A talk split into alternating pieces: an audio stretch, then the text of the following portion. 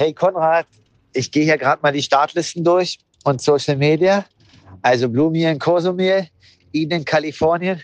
Wer hat die Nase vorn? Was denkst du, Frodo oder Gustav? Wird auf alle Fälle interessant. Die Norweger wollen jetzt auch Mittel- und Langdistanz dominieren. Ich finde es geil, sich gegen die Jungs messen zu können.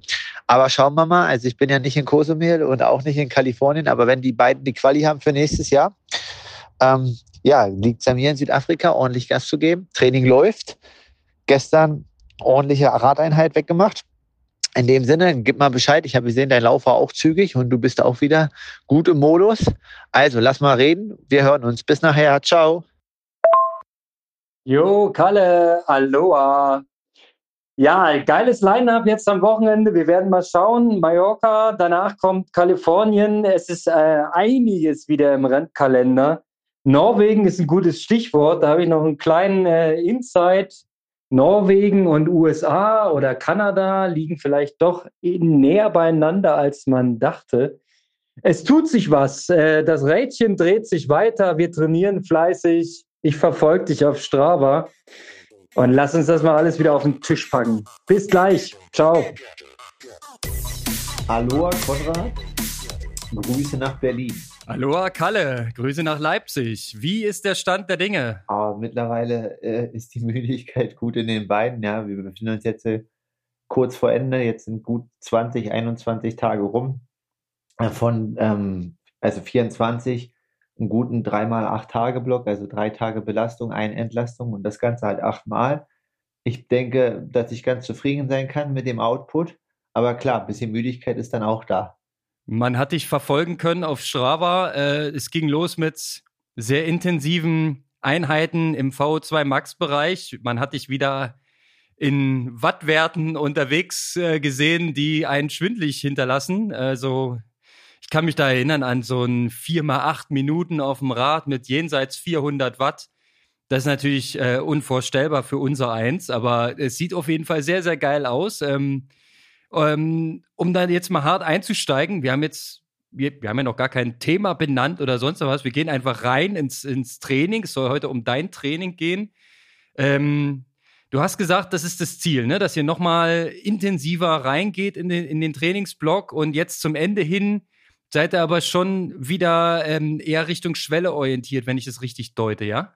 Genau, also die Sache ist halt einfach die, dass wir gesagt haben, dass ich ja als Typ auch in der Folge eher so ein bisschen zwar aufpassen müssen, dass die VO2 Max, äh, also die wird ja immer ausgebildet, ne, auch wenn man GA trainiert oder Grundlage, aber halt einfach, dass mir das sehr, sehr gut tut, wenn man das so immer so mal ein bisschen antriggert und auch auf dem Rad, was du halt ja jetzt äh, gesagt hast von den Einheiten. Also ich denke, am Berg geht da noch sogar ein bisschen mehr, bin aber trotzdem sehr zufrieden, weil die sich auch von Woche zu Woche so um 1 bis 1,5 Prozent verbessert haben. Und wir wissen ja quasi im Leistungssport eine Verbesserung im Jahr um drei Prozent ist schon ein Riesensprung. Und ähm, ja, ich merke auch selber, wenn ich das so vorher gefahren bin, mit dem vielen GA und Ironman, dann war ich halt mega unruhig auf dem Fahrrad.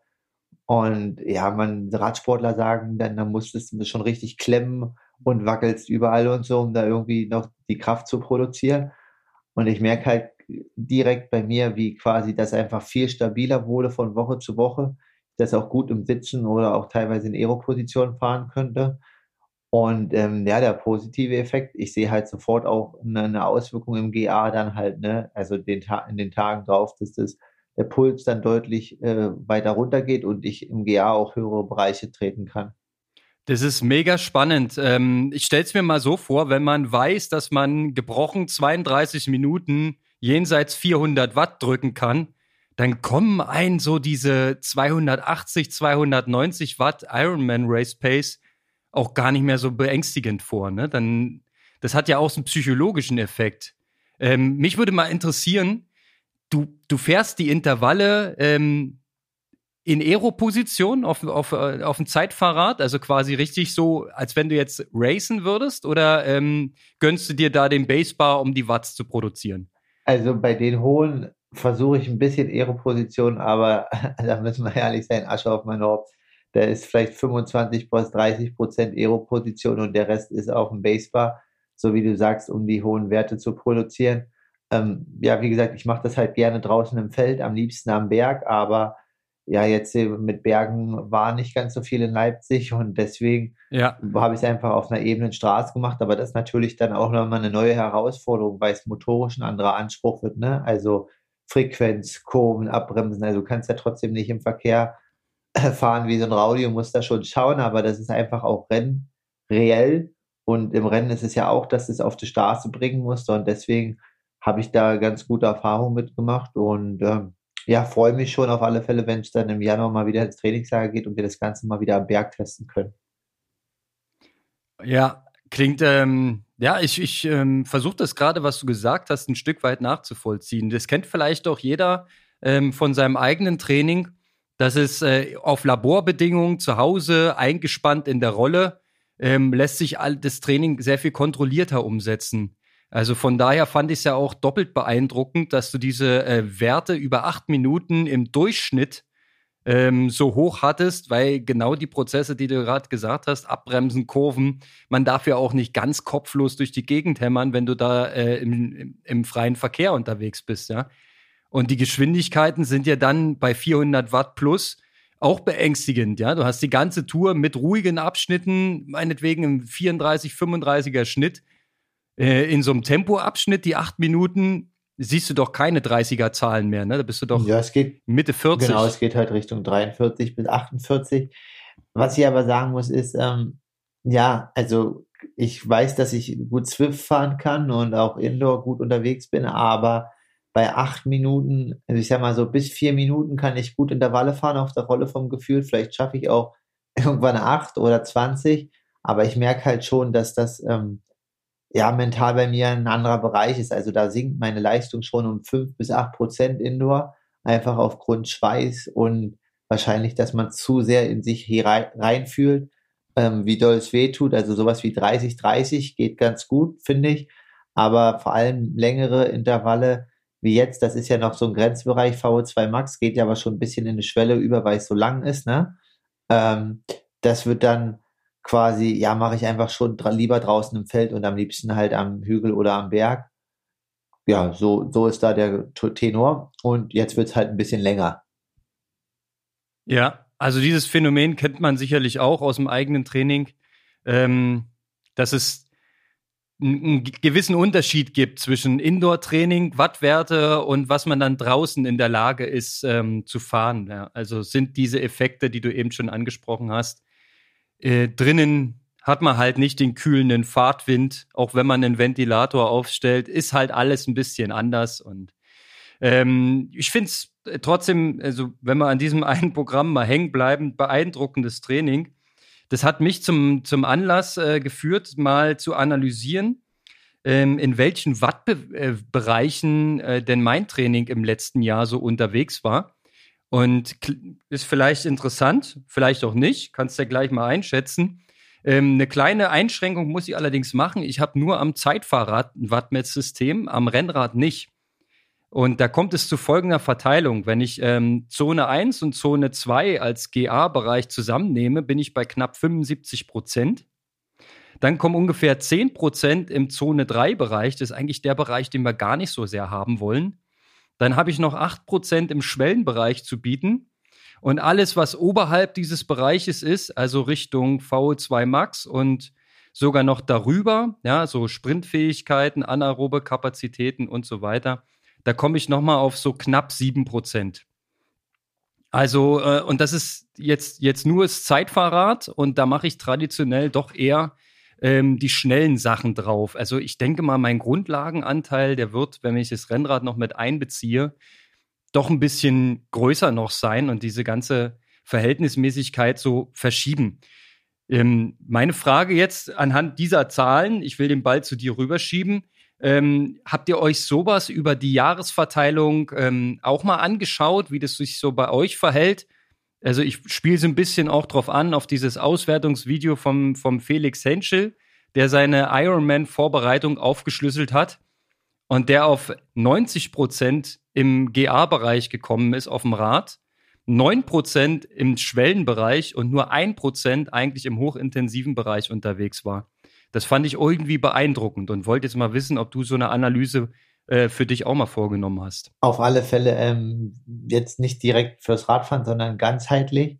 Und es war ja auch schon vor zwei, drei Folgen das Thema, ähm, dass ich kann das so sagen, dass Daniel ja versucht hat, oder das, was wir jetzt so Richtung Ironman gemacht haben, in diesen acht Tagen, also was da eine Trainingswoche darstellt, ne, mit ähm, immer 3-1-Rhythmus, weil wir quasi ja nicht in einer Woche agieren, sondern ähm, quasi über acht Tage trainieren. Da war es dann halt quasi so, dass das auch im Bereich so 90 Prozent GA ist und ähm, 10 Prozent im intensiven beziehungsweise hochintensiven Bereich, aber das nicht jetzt jeweils 10 Prozent, sondern 10 Prozent in der Gänze. Äh, so halt angesprochen ist das dann halt äh, aktuell die Verteilung und das Ziel ist halt jetzt äh, dort dementsprechend das vielleicht ein bisschen in eine andere Richtung zu schieben und da nochmal vielleicht Richtung 11, 12, 13 Prozent zu kommen, was natürlich auch immer ein Risiko birgt, ne, weil Intensität muss man immer verkraften.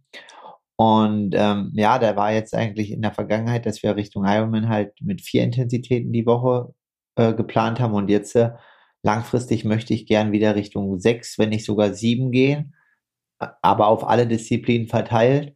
Und das ist dann schon eine riesen Herausforderung. Also ich erinnere mich schon auch in den letzten Trainingsphasen, dass so, wenn ich halt richtig müde war vor bestimmten Einheiten, ich, ja, jetzt nicht Angst, aber schon, oh, kriege ich das hin, jetzt ist mir mulmig, das wird schon echt ein richtiges Brett, äh, wo, da muss ich jetzt schon irgendwie tief in die Tasche greifen, dass ich das äh, noch aus mir rausholen kann, weil die Müdigkeit so groß ist. Und ähm, das ist eine neue Herausforderung und die möchte ich auf alle Fälle Richtung 2022 und auch jetzt schon Ende 21 ähm, bewältigen und da nochmal den Step machen. Das klingt auf jeden Fall so, dass da ähm, definitiv die Birne mitspielen muss, wenn du dann ins Training gehst.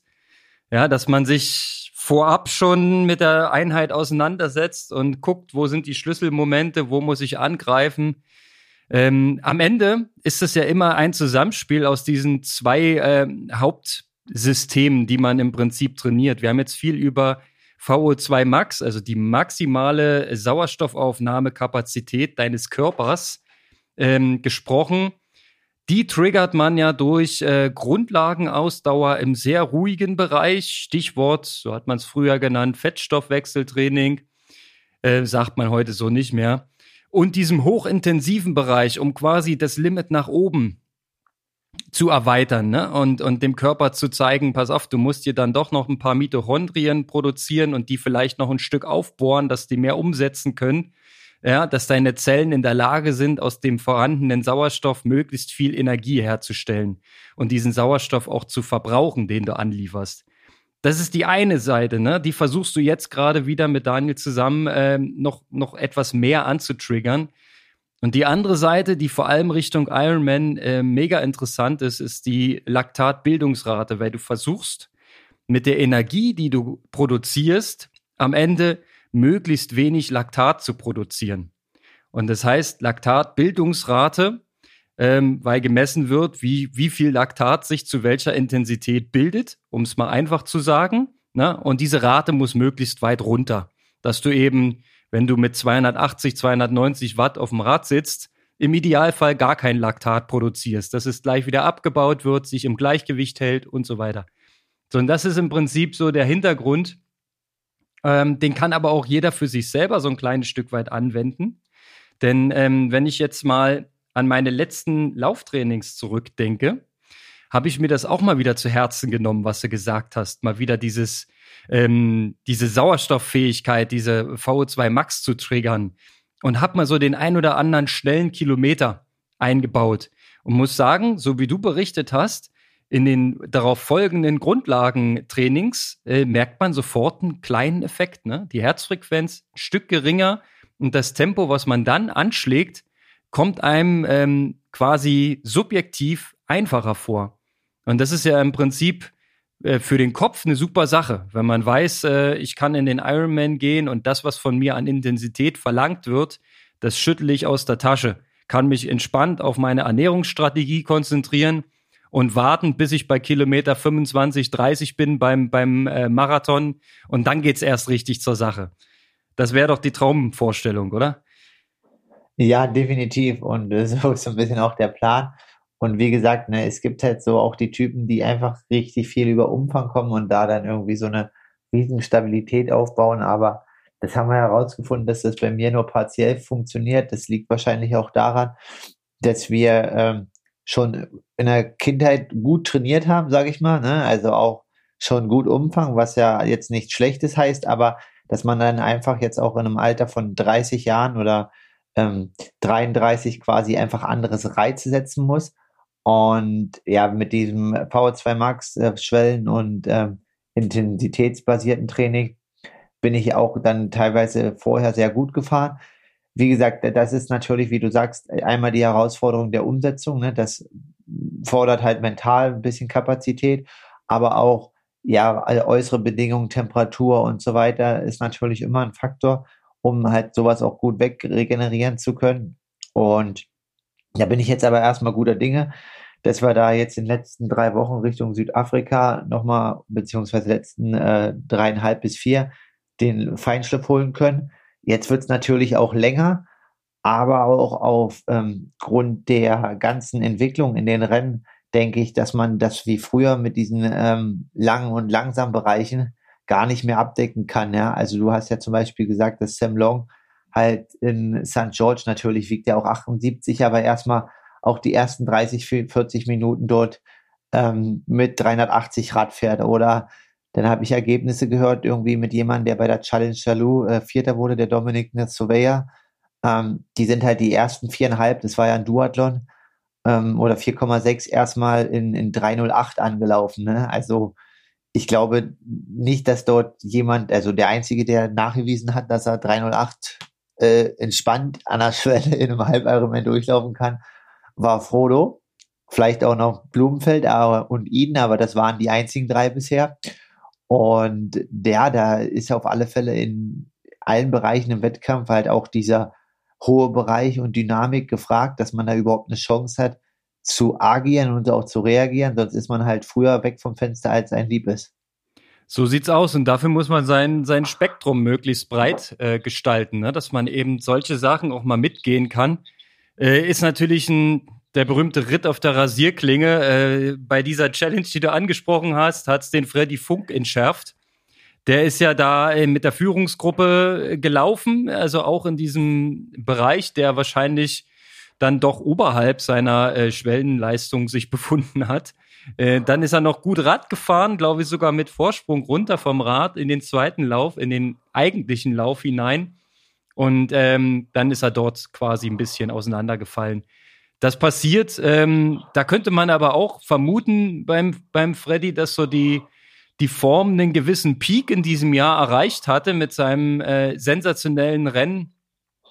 Ähm, Hilf mir auf die Sprünge. St. Pölten war der so, so krass unterwegs, ne? Mit Vorsprung und so weiter. St. Pölten war richtig krass und ja. Rikone und dann jetzt auch nochmal Ende des Jahres äh, Samurin, wo er hinter Flo Anger Zweiter wurde. Ähm, das war auch nochmal, sag ich mal, schon ein krasses Ausrufezeichen, obwohl ich sagen muss, St. Pölten würde ich auch über alles stellen, so, das, äh, wenn man das. Äh, das muss, ja. also von außen betrachtet, war das wahrscheinlich so der, der Peak-Peak. Ja, also der war äh, richtig Ausnahmeform, da muss auch alles aufeinander gefallen sein, was so fallen kann. Und ja, vielleicht ist jetzt auch hinten raus einfach dann äh, mal gut und der Stecker raus. Ähm, sehr sympathisch finde ich auch bei anderen Athleten, ähm, dass da auch mal gezeigt wird, ähm, es ist irgendwann mal zu Ende, wie zum Beispiel bei Lionel Sanders, der dann gesagt hat, okay, äh, noch ein Ironman, no way. Ähm, Ziele sind erreicht. Und äh, der hat ja auch nochmal einen Switch gemacht. Ich habe äh, kürzlich erfahren, wer sein neuer Trainer ist. Hast du das zum Beispiel schon mal gehört? Meinst du jetzt Cameron Worth oder jemand anders, den er mal den Coach nennt? Aber ich glaube, das ist ja so ein Mediengag. Oder da bist du wahrscheinlich mehr drin als ich jetzt. Also, Obwohl ich immer natürlich noch stolz bin. Ich habe ein Follow von Lionel Sanders. Ne? Also klar ist mein Gegner, aber ich gucke natürlich mit seinen Palmares schon ähm, zu ihm auf und in Texas. Also wie gesagt, ähm, ich denke, dass man ich auch, wenn ich mal in den USA wieder sein sollte nächstes Jahr, würde ich auch wirklich gerne die Chance wahrnehmen, mit ihm irgendwie eine Woche zu trainieren ich glaube, da kann ich auch noch das ein oder andere mir mental abschauen. Also es gibt in seiner äh, eigenen Medienpräsenz, ne, äh, durch die YouTube-Videos und durch seine Statements, ähm, kann man ja ein bisschen reingucken. Und über Jahre war das quasi so, ähm, dass er philosophiert hat über das, was im Training ansteht. Das hat sich gewandelt kürzlich. Also er redet jetzt da gar nicht mehr drüber. Und jetzt ist bekannt geworden, sein Trainer heißt Eden mit Nachnamen und ist tatsächlich der Bruder von Gustav Eden. Nee, also er wird von Mika Eden trainiert. Korrekt. Der als Co-Trainer von Ariel Triton ein gewisses Know-how mitbringt. Krass, ach, und deswegen äh, sind die Boys jetzt auch äh, die ganze Zeit in den USA unterwegs. Maybe. Vielleicht gibt es da einen kleinen Zusammenhang, aber ich fand das eine bahnbrechende Information. Ähm, kam, kam über Trimac, kann man ja mal so sagen. Äh, der Frank Wechsel und Co., die haben da natürlich auch gute Quellen. Ähm, das ist natürlich sensationell. Also ich würde sagen, damit steht ihm äh, die Zukunft offen. Ja, also jetzt hat er scheinbar endlich jemanden an seiner Seite, der ihm sagt, pass mal auf, äh, wir machen jetzt Saisonpause, noch ein Ironman macht jetzt gar keinen Sinn mehr. Du hast jetzt beide Slots für 22 eingefahren, du hattest deinen Battle-Spaß mit Frodo, was willst du noch? Ja, jetzt könntest du dich nur noch komplett fertig machen. Und ähm, er sagt jetzt in seinen Statements, frag den Coach, ich bin nur noch Athlet. Also eigentlich richtig interessant, also auch zum Beispiel, weil wir immer auf andere gehen, ne? die Norweger, ne, also der Gustav Iden ist ja auch in Flagstaff die ganze Zeit und eigentlich, also das sind jetzt alles so ein bisschen, weiß ich nicht, ich hoffe, dass die auch wieder zusammenkommen und eine geile Gruppe, aber Blumenfeld macht äh, Kosumel, bereitet sich in der Sierra Nevada drauf vor, in der Höhe alleine, so wie ich das sehe. Ähm, mhm, Habe ich auch gesehen auf Strava. Genau, ja. Gustav Eden ist mit seinem Bruder Mikain in Flagstaff in den USA wo wahrscheinlich dann auch der Bezug irgendwie so ein bisschen zu Sanders her dann kommt, weil Flagstaff ist jetzt, ja gut, das werden schon 200 Kilometer sein, ne, bis Tucson, aber so viel ist das nicht für USA und ja, ist halt schon interessant, dass da jetzt auch äh, die Gruppe in dem Sinne, dass, also das haben die ja immer mal so Phasen, aber ich finde jetzt dieses Jahr ist schon auffällig, dass nach Olympia die Jungs so ein bisschen alle, ja, drei durchziehen und natürlich auch ordentlich abliefern, aber ja, dann äh, Trainingslager schon andere Orte wählen halt. Und Kaspar Stornes macht dann so ein bisschen 70-3 und auch mal äh, noch eine Kurzdistanz in Europa. Und ähm, ja, der Mikain hat ja auch selber als, sag mal, retireder Athlet oder jetzt bin ich ja schon im Englischen, ähm, quasi als äh, ehemaliger Profi, ähm, auch einen ganz guten Ironman, glaube ich, damals gemacht in Tallinn in 820 oder 825 als Fotograf der Gruppe, ne? So, also dadurch, dass er mal ein bisschen mit Rad gefahren ist, ein bisschen mit dir laufen. Und Mhm, bisschen, ja, alles klar. Ja gut, also ein bisschen für Norweger, aber sind dann ein bisschen, werden dann halt trotzdem 20, 25 Stunden die Woche sein, ne? Und äh, ja, mega interessant die Info, also ist auch für mich neu. Und ich finde krass, dass quasi dann im Endeffekt durch, durch Gustav seinen Erfolg dann so ein Sprung auch international äh, in das, äh, die Trainingswissenschaft und das Know-how der Norweger halt dann kommt und das jetzt teilweise dann ja auch öffentlich zugänglich ist für Senders. Ich finde es absolut krass. Also ich bin mega gespannt auf die weitere Entwicklung. Ähm, schon allein diese, diese ersten Schritte. Ne? Erstens nicht mehr sagen, was man jetzt als nächstes trainiert, sondern sagen, ähm, ich habe einen Coach, ich vertraue dem, ich bin nur noch Athlet. Das zeigt, dass er auf jeden Fall tief beeindruckt sein muss. Ja, und das muss er erstmal schaffen äh, jemand, der so einen starken eigenen Kopf hat, ähm, offensichtlich so einzustellen, dass der jetzt selber dran glaubt, ich muss nur noch das machen, was der sagt und dann wird's. Dann schlage ich einen Frodo, weil das ist ja am Ende immer das Ziel, ne? ähm, ich bin gespannt, ja. Also jetzt macht er Saisonpause, dann wird er neu aufbauen und dann werden wir im Mai sehen, ähm, bei der ersten WM 22, was Sache ist, denke ich mal. Ja, also er hat auch, so also wie du sagst, also einen langen Aufbau. Also Frodo macht ja jetzt noch Kalifornien gegen äh, Gustav, haben wir ja schon gesagt gerade.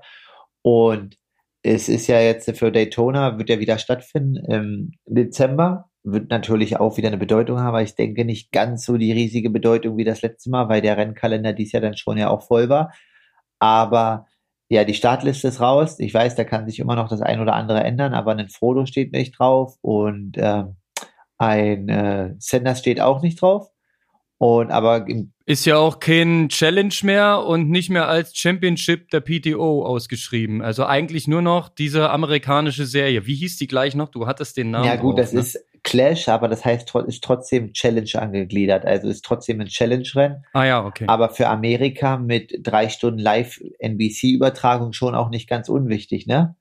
Also, äh, ja. Ja, gut. Aber Sanders hat sich entschieden, das dies Jahr nicht zu machen, aber wahrscheinlich war er dann letztes Jahr da nicht ganz so zufrieden war und sagte, okay, das war äh, von der Renndynamik und so nicht das, was ihm irgendwie als fair erscheint oder was auch immer. Und auf alle Fälle gespannt, wie es nächstes Jahr weitergeht. Ich freue mich und hoffe, dass ich das ein oder andere Rennen gegen ihn bestreiten kann und dort dann ähm, ja, mich mit ihm messen darf. Das wirst du dürfen. Ähm, ein Thema nochmal ganz kurz zurückgeholt. Du sagst Kalifornien, Frodo gegen Eden. Ich will mal eine ganz klare Einschätzung haben von dir. Wer gewinnt das Ding? Oh, das ist ein richtiges Battlefield, aber ich glaube wirklich, dass Eden seine Stärke sogar ein Stück weiter mehr auf der Ironman und 73 Distanz liegt, weil ähm, ja, der ist auf der Kurzdistanz schon mega krass, aber äh, natürlich, ne, jetzt zu sagen, der Großmeister Frodo äh, verliert das Ding, äh, das, das würde ich mir jetzt nicht äh, trauen oder ähm, irgendwie so, weil er hat einfach alles gewonnen und wenn er antritt, dann gewinnt er eigentlich auch. Ich glaube aber, dass es richtig eng wird und am Ende, glaube ich, wird Gustav Iden die Nase vorne haben. Also glaube ich wirklich, weil ähm, ja, also ich denke halt einfach, der ist so stark jetzt äh, gewesen, auch in äh, St. George. Ich glaube auch, dass Frodo in St. George vielleicht Probleme bekommen hätte. Weiß man nicht, ist alles Spekulation, aber wir müssen uns noch gedulden. Und Ende Oktober sehen wir es. Aber vorher gibt es ja auch erstmal noch auf dem europäischen Kontinent. Ironman Mallorca ist zurück. Auch ein riesengroßes äh, Starterfeld. Schauen wir mal, ob äh, Christian Hogenhaut den fünften Ironman dieses Jahr abfackelt oder wer da so weit vorne landet. Das wird auf jeden Fall auch spannend. Äh, sind Deutsche auf Mallorca? Hast du irgendwas gelesen? Ja, also ich sag mal, Boris ist da ähm, und dann noch zwei, drei andere. Also ich denke schon, dass dort auch einige versuchen werden, eine frühe Quali zu holen. Also Florian Angert steht halt auch auf der Startliste, obwohl der auch in Kalifornien draufsteht.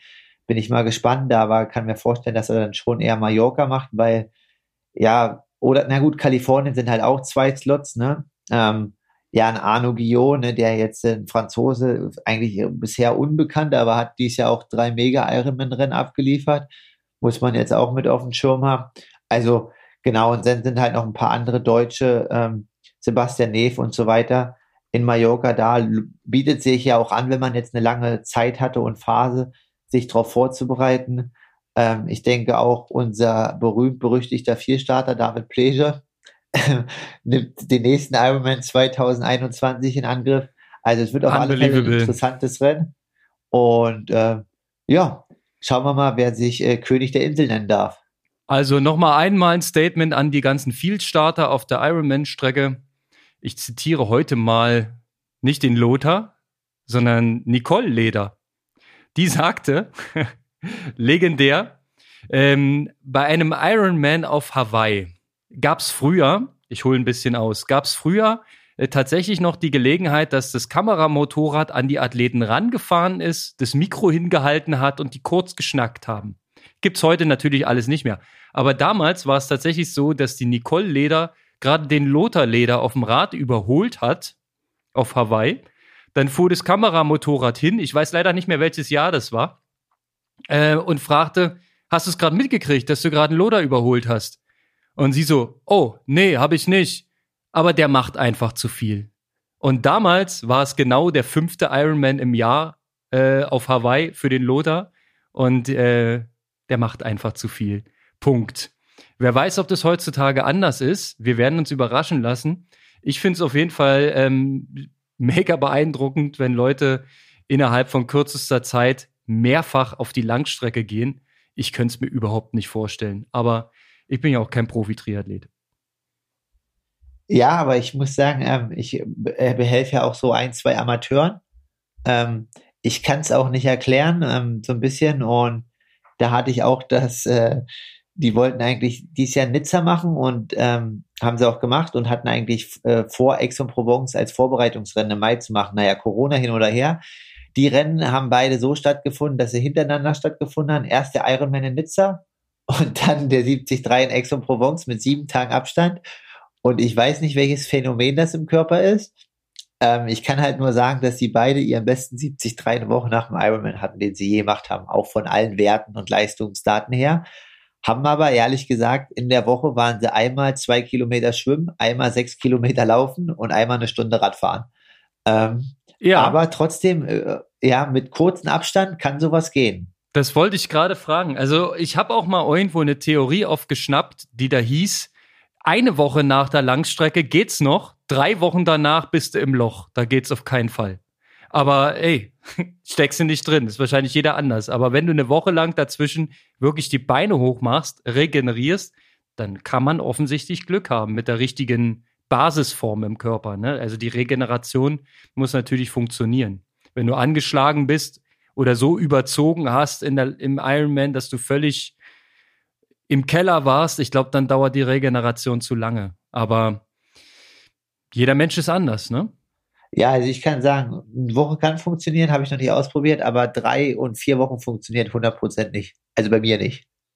Ja, das äh, hat sich auch schon mehrfach bestätigt, dass du dann eben so ein, dass der Körper sich dann das nimmt, was er braucht, ne, um, um nochmal zu regenerieren in die Tiefe rein. Also man kann es von den Prozessen her gar nicht so genau erklären, aber äh, nach einer Spitzenbelastung hält der Körper das scheinbar noch eine gewisse Zeit aufrecht und fällt dann noch mal in so ein Regenerationsloch. Ähm, aus dem bist du natürlich längst raus und bist voll im Training drin, Augen geradeaus. Morgen kann man als, ähm, als Konsument noch ein bisschen Mallorca Ironman gucken, vielleicht für alle, die Indoor trainieren, für eine schöne Rolleneinheit oder so. Ähm, der findet ja am 16. statt. Äh, sicherlich interessant. Ich glaube, gibt wieder auf Facebook Live hier ähm, so eine Übertragung von Iron Man. Bin aber nicht hundertprozentig sicher, muss man einfach mal gucken. Ja, und, ja, und dann. Ähm, dann, ja, wenn, ja, schießt du. Wir werden ja, sind ja jetzt hier schon, äh, heute wird es ein Shorty. Und nächste Woche befindest du dich ja dann immer noch im Urlaub. Und da fangen wir dann quasi nach unserer Jubiläumsfolge, und Micha hat es angekündigt, ein bisschen was Neues kommt.